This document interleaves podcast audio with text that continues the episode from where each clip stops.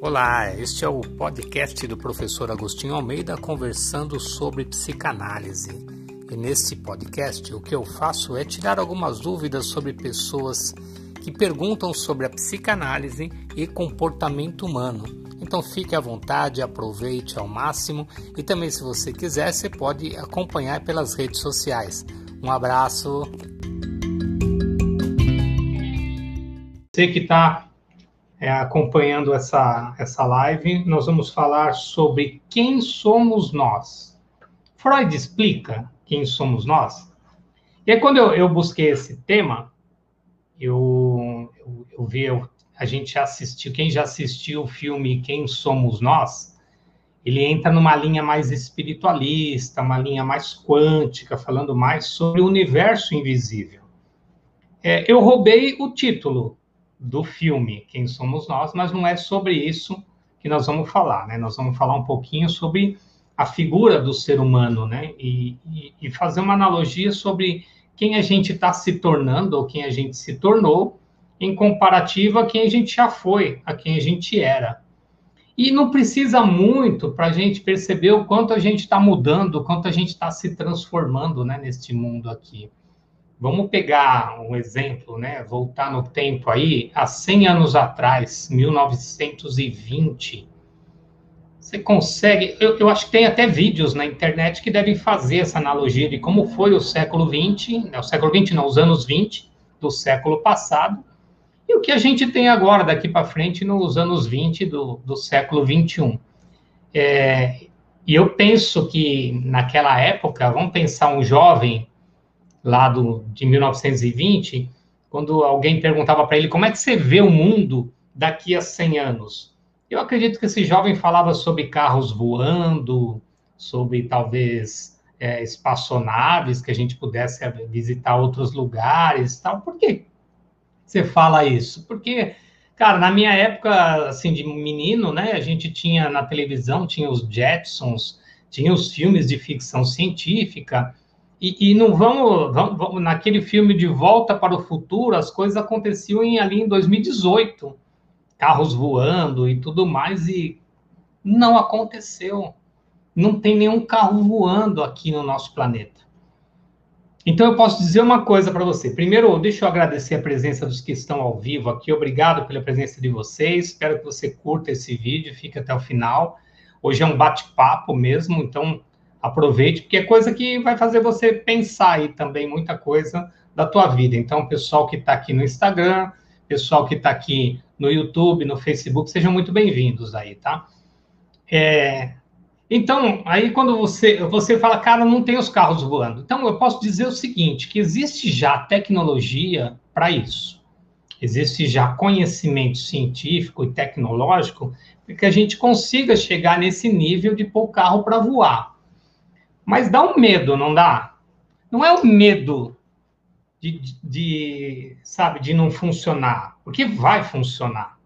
O medo é quem vai dirigir isso, porque com os carros no chão, a gente já é o que é, a quantidade de problemas que a gente tem. Imagina colocar esses carros para o alto. Então, aquele sonho de 100 anos atrás, ou até mesmo quando eu era mais jovem, 30, né, 35 anos atrás, isso, infelizmente, ainda nós estamos um pouquinho longe, porque tem que ter muita, mas muita disciplina, muita organização, muita coisa para a gente chegar nesse nível de carros no alto. Mas a gente já pode perceber um avanço tecnológico, principalmente quando você vê vídeos de Dubai, por exemplo, né? A gente vê uma, um avanço nos, nos edifícios, né? As casas todas automatizadas hoje, você fala, né? E, e, as coisas já acontecem, luz, então dão programas dentro da tecnologia que fazem tudo funcionar. Então a gente está bem evoluído nessa questão tecnológica, estamos desenvolvendo muito a questão científica hoje, e, e lá atrás também estava acontecendo isso. 1920, a gente tinha acabado a guerra, a Primeira Guerra Mundial, se eu não me engano, em 1918, acho que é isso. 1918 encerrou a Primeira Guerra Mundial. A gente estava no período entre guerras, né, porque logo mais à frente viria a Segunda Guerra Mundial. os países, sabe, se reconstruindo, né, principalmente a Europa, se reconstruindo da, da Primeira Guerra, a, a tecnologia avançando, carros, avião, né, começando já a surgir na época, o cinema, né, o teatro, então, é, as mulheres começando a aparecer no mundo como figuras importantes, porque havia né, um predomínio do, do masculino, do, do, machismo mundial, não era algo nosso somente. Então, é, um, era uma revolução, né? A revolução industrial, é, tudo, tudo acontecendo ali ao mesmo tempo. E paralelo a isso, naquela época, 100 anos atrás, estava Freud trazendo uma nova, um novo conhecimento para a gente, tirado do zero, né? Porque ele, ele desenvolveu teorias do zero, ele não trouxe teorias que já existiam. Ele pegou aquilo que já existia dentro da filosofia, dentro da, da neurologia, da parte da ciência, da medicina, e, e, e ele começou a trabalhar com o invisível, ele criou teorias baseadas em coisas que hoje é tudo óbvio para a gente quando fala assim, é, mas é óbvio que isso é da mente, que isso é o pensamento. É, na época, na época era tudo novo, né? Para algumas pessoas hoje ainda é muito novo. Então, quando eu falo aqui, as pessoas fazem curso de formação em psicanálise, que vão buscar o conhecimento, às vezes, né? é, eu vejo né, o olhar de admiração dos alunos, principalmente no primeiro módulo, né, que eles estão começando a entrar em contato com essa, com essa informação, e, e a admiração de caramba, eu, eu, nunca tinha pensado nisso, como é que a, a, a, do que a nossa mente é capaz. Então, a psicanálise ela mostra isso para gente, né, do que a nossa mente é capaz. E Freud naquela época estava começando em 1920, ele já tinha, né, tinha toda a sua teoria já formatada, e ele estava agora naquele momento do experimentar e dividir. Então ele já estava dividindo os seus conceitos com outras pessoas, a psicanálise já estava né, sendo difundida na Europa, e, e, e, Freud era o cabeça de tudo, porque ele era o, o considerado o pai da psicanálise, até hoje é considerado o pai da psicanálise. E, e, só que outras linhas, outras vertentes começaram a surgir também nessa época, pessoas que tinham é, a, a, visão aprofundada que Freud trazia, porém com teorias novas, né? Então você via ali surgindo Jung, surgindo Winnicott, surgindo Melanie Klein, mais para frente surge Lacan. Então é, pessoas que viram que aquela base que Freud trouxe, ela tinha fundamento e, e, junto com esse fundamento trouxeram novas ideias para acoplar a isso. É por isso que é tão maravilhosa o estudo, maravilhoso estudo da psicanálise, pela profundidade que não só Freud trouxe, mas que esses outros autores trouxeram também. E aí, mais para frente, anos 70, né, a, a programação neurolinguística chegando né, de uma forma muito intensa, todo o desenvolvimento da psicologia, todo o desenvolvimento, que a psicologia hoje é imensa, né, todo o desenvolvimento da psicologia que aconteceu. Então, a gente vê assim, é, que, que nós revolucionamos, né, nós nos revolucionamos, né, o ser humano ele é um ser revolucionado no sentido de que tá tudo aí já de conhecimento, tem muita coisa aí, e aí a gente ficou muito no ter. Né? O ser humano ele ficou parado no tempo, buscando conhecer, buscando aprender, buscando fazer, buscando receber, e esquecendo da parte principal, que é a, o mecanismo do ser. É, Freud começou tudo isso tentando mostrar o nosso ser, mostrar o ser humano, quem é você. Freud começou tudo isso tentando explicar a nossa essência, porque como neurologista, ele tinha uma, uma visão é, mais racional, mais técnica, e, e ele, ele superou isso tudo, dessa questão racional dele, para poder trabalhar esse outro lado, que não era chamado de espiritual, mas era o lado invisível da coisa, do tipo, tem uma inteligência interior em cada um de nós que ela não é palpável. Você não consegue pegar essa inteligência e falar, ó, oh, esse aqui é o, é o Agostinho, eu acabei de abrir a, a caixa craniana dele, tirei aqui, ó, na essência ele é esse aqui, pegar um pedacinho de qualquer coisa minha ali e falar, ó, esse aqui é o Agostinho na essência. Não dava, não existia isso. Então ele foi nessa profundidade, né, de, de olhar o espiritual, que ele não chamava dessa forma, né, mas é esse, essa coisa do, do, do invisível.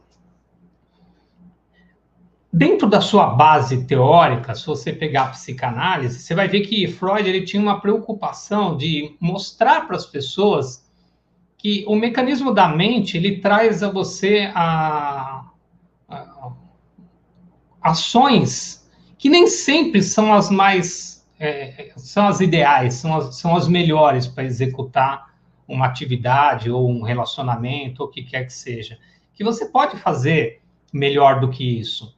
Que existe assim uma premissa do que é certo, do que é errado, do que é bom, do que é ruim, e mesmo sabendo disso, muitas pessoas continuam fazendo o que é errado, continuam fazendo o que é ruim, e, e, e não entendendo, às vezes, por que fazem isso. É muito comum em consultório, eu tenho aqui terapeutas, né, profissionais dessa área, que acabam falando assim: Poxa, mas se a pessoa, você sabe que está errado, o que você continua fazendo? Sabe? Você, é, a, a psicanálise ela veio para mostrar que, poxa, tem um, tem um porquê nas coisas. E o ser humano ele precisa buscar esse porquê. Eu preciso saber por que, que a minha vida ela continua a mesma, mesmo depois de 10, 15 anos que eu vivi. Eu preciso saber por que, que eu continuo tendo os mesmos, as mesmas procuras de relacionamento amoroso, afetivo, é, e errando todas as vezes, sabe? É comum as pessoas chegarem no nosso consultório é, descrevendo um estereótipo de uma pessoa, o fulano de tal, ele é assim, assim, assado, e, e, e, não dá certo, eu só atraio esse tipo de homem, então é, eu só atraio esse tipo de mulher, que sabe, crítica, sei lá, ciumento, então, e, e você continua cometendo o mesmo erro, porque para você é um erro manter uma relação com a pessoa assim. E Freud queria entender isso. A psicanálise ela queria entender por que que uma pessoa sabendo que uma ação e um resultado não é o ideal, não é adequado, ela continua realizando isso. E aí ele foi trabalhar todo esse processo, trouxe né, o conhecimento sobre ah, o inconsciente, ele trouxe o nosso o conhecimento sobre id, ego, superego, quando ele desenvolve o segundo modelo do aparelho psíquico, e ele mostra que, né, que nós temos muitos desejos inconscientes surgindo a toda hora e que o mecanismo da pulsão psíquica, que você, quando faz um curso em formação, você vai entender isso na profundidade, até aconselho, só que eu também um vendedor de curso, porque eu dou esse curso. Então, quando você entra nesse curso, você vai saber na profundidade essa questão do, do mecanismo inconsciente, dos desejos que, que surgem, né? E, e, e, por que, que eu não consigo tirar isso dentro de mim? Porque existem processos de transferência. Então, ele consegue perceber que, que os sonhos não são simplesmente é, sonhos, eles têm um motivo para serem. Então, é onde ele fala sobre condensação, ele fala sobre deslocamento, onde você coloca objetos, né? Para quem não estuda psicanálise, a gente entende objeto como coisas pessoas ou parte de pessoas. Parte de pessoas, por exemplo, o seio materno é considerado um objeto dentro da psicanálise. Então, é, é, quando você tem desloca um objeto e cria outro, sabe aquela, aqueles sonhos que você fala assim, ah, eu sonhei que eu estava com, com o meu pai, mas não era o meu pai, mas era, era o meu pai e a gente estava na minha casa, mas não, não era a minha casa, era um lugar assim, assim, sabe essas construções que a gente faz um sonho? Então ele começa a perceber ali que tem muita resposta oculta, muita resposta inconsciente, e, e, e ele vai desenvolvendo toda a seu, sua teoria em cima daquilo que ele vivia e em cima daquilo que as pessoas estavam vivendo. Então nós estamos falando de 100 anos atrás, dessa coisa crescendo, desse estudo acontecendo. O bacana disso tudo, deixa eu só cumprimentar mais gente chegou, a Vanessa, Tati, Lulu, Joyce, tem mais gente aqui que eu vi que entrou, Marquinho, olha lá, Marquinho terapeuta. Ah, Adriana, Tamira, sejam muito bem-vindos, tá? Se puderem permanecer, eu agradeço, porque um, é um tema interessante que a gente está falando aqui. Pessoal do YouTube, obrigado pela presença também. Freud, no final, no final, assim, no seu último, seus últimos livros, eu não lembro muito bem efetivamente qual era o, o, o, livro, mas eu acho que é Além do Princípio do Prazer, esse livro. Ele fala o seguinte, que é, um, processo terapêutico, ele não tem um final. Não, existe um fim, né? Eu, até, eu falo isso para os meus alunos. Gente, é comum um aluno meu de terceiro módulo, que ele já está se formando, ele fala assim, o, o professor, o Agostinho, quando que, que a gente dá alta para o nosso cliente. E, e, é comum, se você foi meu aluno, você sabe disso, que antes de eu dar essa resposta, eu dou um sorriso. Que dentro desse sorriso está dizendo aqui, cara, não tem alta. Não dá para dar alta para um cliente. Para ninguém. O que a gente faz é soltar essa pessoa para o mundo e falar, meu, você tá, você, isso que você veio, você trouxe aqui, tá resolvido? Então, cara, vai ser feliz se doer, volta. E sabe que o que Freud queria dizer o seguinte, né? Nesse último livro, ele falava é, de que você vai voltar. Porque o universo humano, a gente vai ter dor. Vai doer. Então você foi lá para tratar, né? Você vem para o meu consultório, né? Ou com qualquer um desses profissionais que, que me acompanham aqui, e, e você leva lá um problema seu de relacionamento.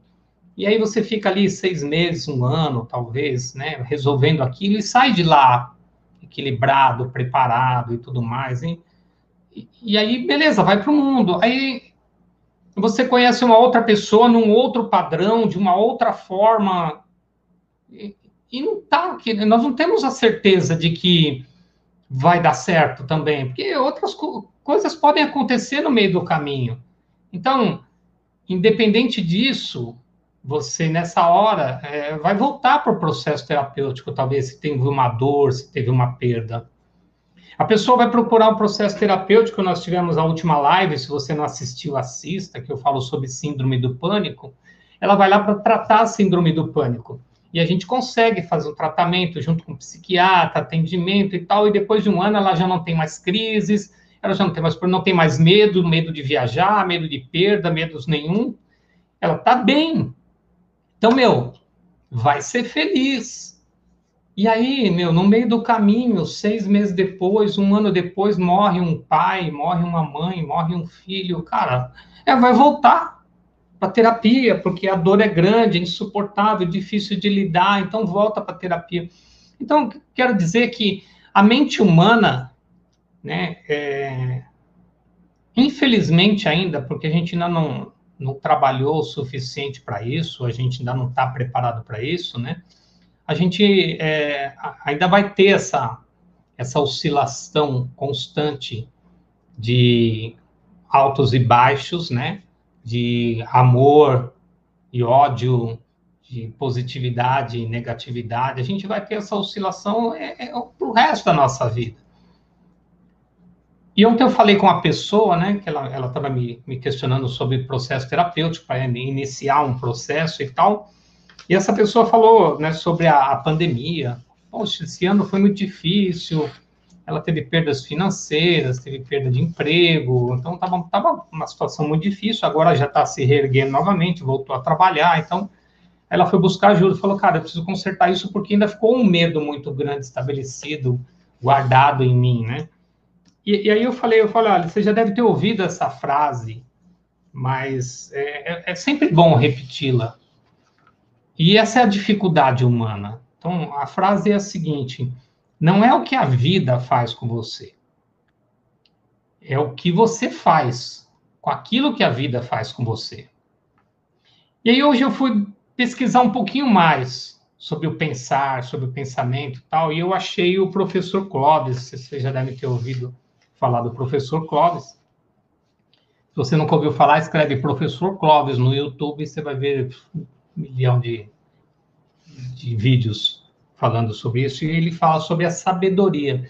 Ele diz o seguinte sobre a sabedoria: que sabedoria para ele, e eu gostei muito dessa forma, né? existem diversas formas de entender isso, é pensar bem a vida e viver de acordo com este pensamento.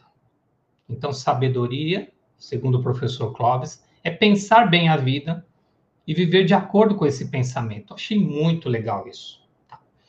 Mas aí eu entro com Freud, né? Aqui na frente e falo assim: o que é pensar bem a vida? Como que eu penso bem a vida? Porque a minha estrutura, a minha personalidade, o meu conhecimento, a pessoa que eu sou, pensa a vida de uma forma. Então eu posso pensar a vida que viver é não trabalhar para ninguém, porque eu não quero deixar os outros ricos, é, ter uma casa na praia e viver da pesca e tudo mais. E então, se eu penso que a vida é isso, e segundo essa frase de sabedoria, então eu vou viver a vida de acordo com o meu pensamento, então eu vou para lá e, e tá tudo bem. Beleza para esse cara? Tá tudo bem para esse cara. Mas eu não penso a vida desse jeito. Eu penso a vida que é, é trabalhar, é conquistar os meus, as minhas coisas materiais, eu tenho uma liberdade financeira, eu poder fazer uma viagem de vez em quando, eu tenho meu carro na garagem, tenho uma eu penso assim, então agora eu vou viver em função disso. Agora, aí eu te pergunto, quem é feliz? De verdade, esse cara que trabalha desse jeito, pra caramba, para ter um carro na garagem fazer uma viagem de vez em quando, ou esse cara que vive lá na praia de pesca, lá no, no canto da Bahia, lá, na, e pronto. Quem é que tá feliz de verdade?